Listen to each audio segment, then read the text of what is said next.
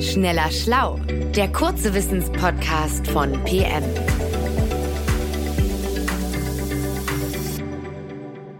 Hallo und herzlich willkommen. Mein Name ist Sebastian Witte und ich unterhalte mich heute mit meinem Kollegen Rainer Haaf. Hallo Rainer. Hallo Sebastian. Rainer, Jahresanfang. Für viele heißt das nun abspecken. Also lass uns mal über Diäten sprechen. Da gibt's ja unfassbar viele verschiedene Konzepte, Low Carb, Low Fat, Mono etc. etc. Aber sag mal, gibt's irgendeinen Faktor, der all diese Diäten eint, so unterschiedlich die auch sein mögen? Ja, den gibt es allerdings, denn eigentlich haben alle Diäten das gleiche Ziel, den Kalorieneintrag, wie es so schön heißt, unterhalb jenes Betrages zu senken, den man braucht, um das Körpergewicht zu halten. Und ja, wie du sagst, also die Strategien, die dazu verwendet werden, die sind zum Teil halt extrem unterschiedlich. Also bei der einen Diät meidet man Kohlenhydrate und verlegt die Ernährung eher auf Fett und Eiweiße. Bei einer anderen Diät wird Fett vom Teller verbannt. Stattdessen können recht viele Kohlenhydrate gegessen werden und beides kann funktionieren. Äh, letzten Endes geht es aber bei allen Diäten darum, den Kalorieneintrag zu senken. Also im Prinzip ist das relativ simpel. Hm, sag mal, dann hängt der Erfolg einer Diät also vor allem an der Disziplin, mit der man sie einhält, nehme ich mal an. Ja, leider ist es so. Also es gibt keine One-Size-Fits-All-Diät und ja, ganz viele Studien zeigen, dass es ich sage mal in Anführungsstrichen, relativ egal zu sein scheint, auf welche Diät man setzt. Also in der Fachwelt findet seit vielen Jahren eher so ein Paradigmenwechsel statt. Da hat man früher versucht, eher eine Rangfolge von den besten Diäten gewissermaßen für alle zu erstellen. Man schaut aber heute vielmehr darauf, ob eine bestimmte Diätform, also ein Abnehmprogramm, zu dem Einzelnen der Einzelnen passt oder nicht. Und äh, wie gut kann man eigentlich ein Abnehmprogramm in seinen Alltag integrieren, denn davon hängt ab, wie konsequent man diese Diät verfolgen kann. Und der wichtigste Wirkfaktor scheint zu sein, dass die Maßnahme zu den Lebensumständen passt. Es ist eben nicht so, dass alle Menschen die gleiche Diät gleich gut durchhalten können. Okay, verstehe. Da, da scheint also ein äh, entscheidender Punkt zu sein. Kannst du da mal ein konkretes Beispiel nennen? Mhm. Also nehmen wir mal eine kohlenhydratarme Diät. Da ähm, spart man eben Kohlenhydrate aus, weil die Substanzen für einen relativ hohen Energieeintrag verantwortlich gemacht werden. Und im Speiseplan verbleiben dann eher Lebensmittel mit hohem Fett- und Eiweißgehalt, also Getreideprodukte, bestimmte Früchte, jede mögliche Art von Zucker wird eher vermieden. Das heißt, man nimmt nun in vielen derartigen Diätprogramm viele tierische Produkte zu sich, zum Beispiel Milch, Fleisch, Käse, Eier, sowie ein paar pflanzliche Lebensmittel wie Nüsse, auch mal Salat. Und wer nun aber gern tierische Lebensmittel isst, der könnte mit diesem Ansatz erfolgreich sein. Schwierig wird es dann eher für Vegetarier oder eben für Veganer. Okay, und ähm, sag mal, welche Diät würde sich dann für eine Vegetarierin eignen? Also Ganz pauschal kann man das natürlich so nicht sagen, aber ich würde denken, zum Beispiel eine kalorienreduzierte Mischkost. Dabei kommt von allen Kalorienarten eben ein bisschen weniger auf den Teller oder man beschränkt nur die Fettkalorien. Ähm, also wichtige Fettquellen sind gerade eben tierische Produkte sowie einige Pflanzenfette, Nüsse oder Öle. Und ähm, das sind eben genau entgegengesetzte Strategien. Weder die eine noch die andere funktioniert bei allen Menschen.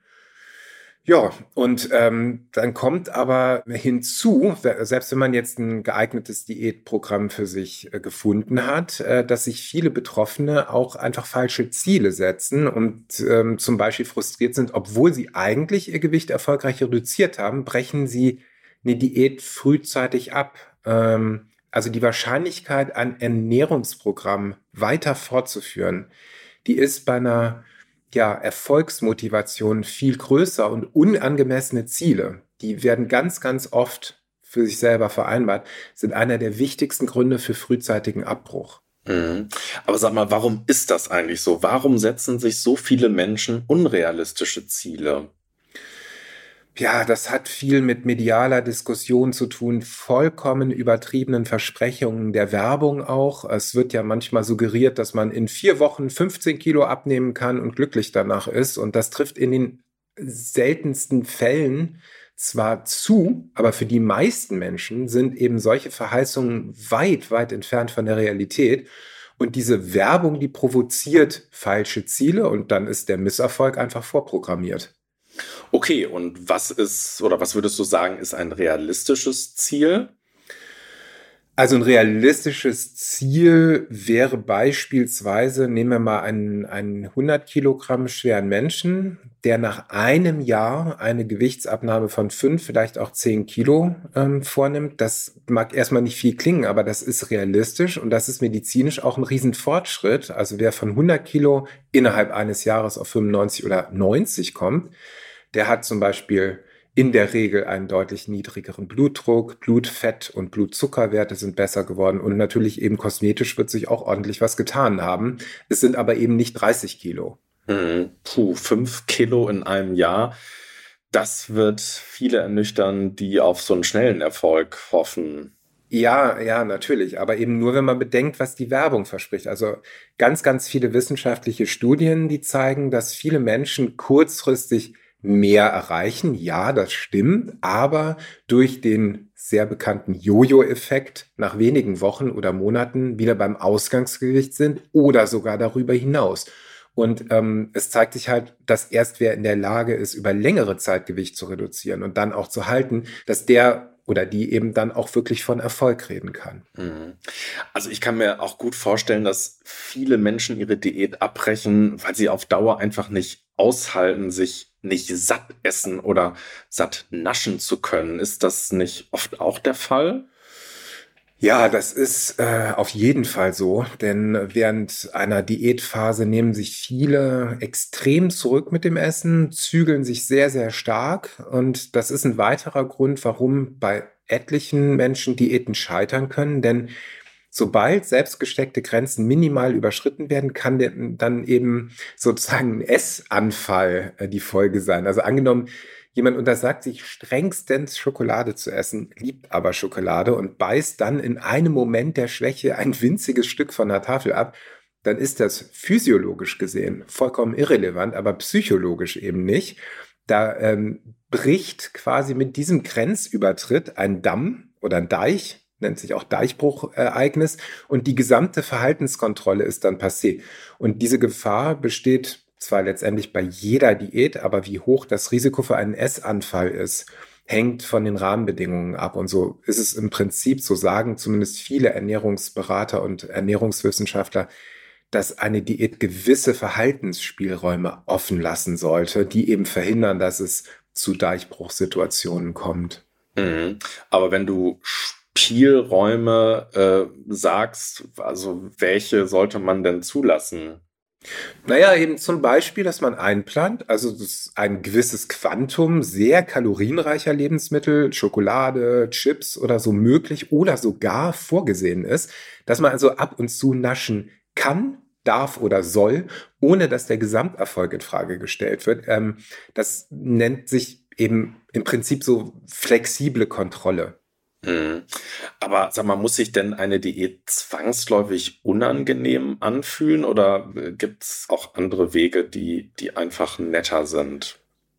Ja, also mm, muss nicht zwangsläufig ganz unangenehm sein. Also man kann im Prinzip ja auch ein Abnehmprogramm so gestalten, dass auf dem Teller eigentlich nicht unbedingt massemäßig weniger liegt als vorher. Oh, das äh, klingt ja spannend. Wie, wie würde das funktionieren?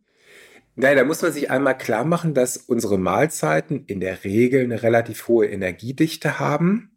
So nennen das Ernährungswissenschaftler. Und durchschnittlich nehmen wir 200 Kilokalorien pro 100 Gramm zu uns. Und wenn ich diese Energiedichte meiner Nahrung reduziere, kann ich auf meinem Teller mengenmäßig ebenso viel liegen haben. Es hat aber einfach weniger Kalorien. Okay, äh, spannend. Und wie reduziert man die Energiedichte? Ähm, in der Regel so, dass man Lebensmittel mit einem etwas höheren Wassergehalt nimmt. Da sinkt automatisch die Energiedichte, denn Wasser liefert halt Volumen, Masse, Menge, hat aber keine Kalorien. Und ähm, ich nenne mal ein anschauliches Beispiel, wie unterschiedlich die Energiedichte sein kann, äh, und zwar anhand von Kartoffeln.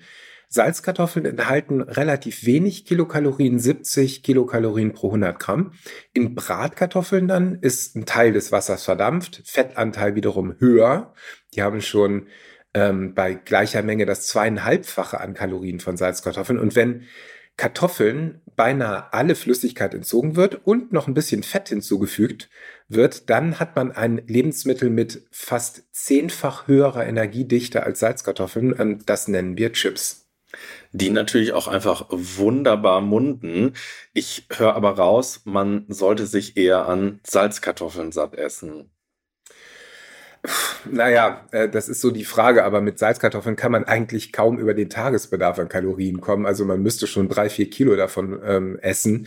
Also eine, eine Menge, die der Magen-Darm-Trakt ja kaum halten kann. Dagegen ist es natürlich relativ leicht, mit Chips an die Tagesmenge von Kalorien zu kommen. Mhm. Äh, aber gut, kann man immer wieder beobachten, dass Menschen dann doch eher zu Bratkartoffeln als zu Salzkartoffeln greifen, wenn sie die Wahl haben. Warum schmecken Bratkartoffeln einfach besser? Ja, die Antwort darauf ist so eine kleine Hiobsbotschaft. Eigentlich schmeckt uns Menschen alles nur so richtig, richtig gut, was viele Kalorien hat. Und das hat einfach mit der Evolutionsbiologie zu tun.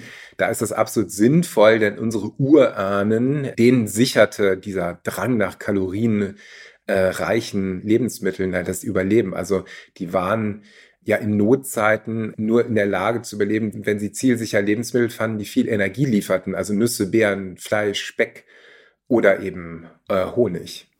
Mhm. Ähm, sagen wir, jetzt haben wir viel über ähm, Lebensmittel, äh, feste Nahrung gesprochen. Welche Rolle spielen eigentlich Getränke im Rahmen des Gewichtsmanagements? Ja, ja, eine gute Frage. Also die werden oftmals unterschätzt. Man vergisst einfach, dass sowas Flüssiges auch einen höheren Kalorieneintrag bringen kann. Und gut, wer viel Limonade trinkt, aber eben zum Beispiel auch Fruchtsaft oder alkoholische Getränke, der kann alleine durch das Übermaß an flüssigen Kalorien übergewichtig werden. Und im Rahmen eigentlich jeder Diät ist es, oder der, der allermeisten Diäten ist es total sinnvoll, sich eben auch die flüssigen Kalorien anzugucken. Denn die haben im Vergleich zu Kalorien aus festen Lebensmitteln kein, sowieso, also keine so gute Sättigungswirkung. Und da ähm, tut es mir, sage ich jetzt mal, als Abnehmwilliger ja eben ja am wenigsten weh, wenn ich auf diese Kalorien verzichte. Aber ja, ganz ohne Verzicht und der schmerzt eben ein Stück weit, funktioniert meiner Ansicht nach keine Diät. Und das ist ja eine ziemlich simple Regel, die alle Formen von Abnehmprogrammen vereint. Okay, aber äh, das wäre ja auch noch schöner, wenn es gar nicht um Verzicht ginge. Für mich hieße das wohl im Zweifel lieber mal auf Alkohol oder auf Limo verzichten und dafür die geliebten Chips knabbern. Das nehme ich mal so für mich mit. Vielen Dank, lieber Rainer, und euch, lieben Hörerinnen und Hörern, vielen Dank fürs Zuhören. Euch lege ich natürlich wie immer unser Magazin PM ans Herz und sage Tschüss. Tschüss. Schneller Schlau, der kurze Wissenspodcast von PM.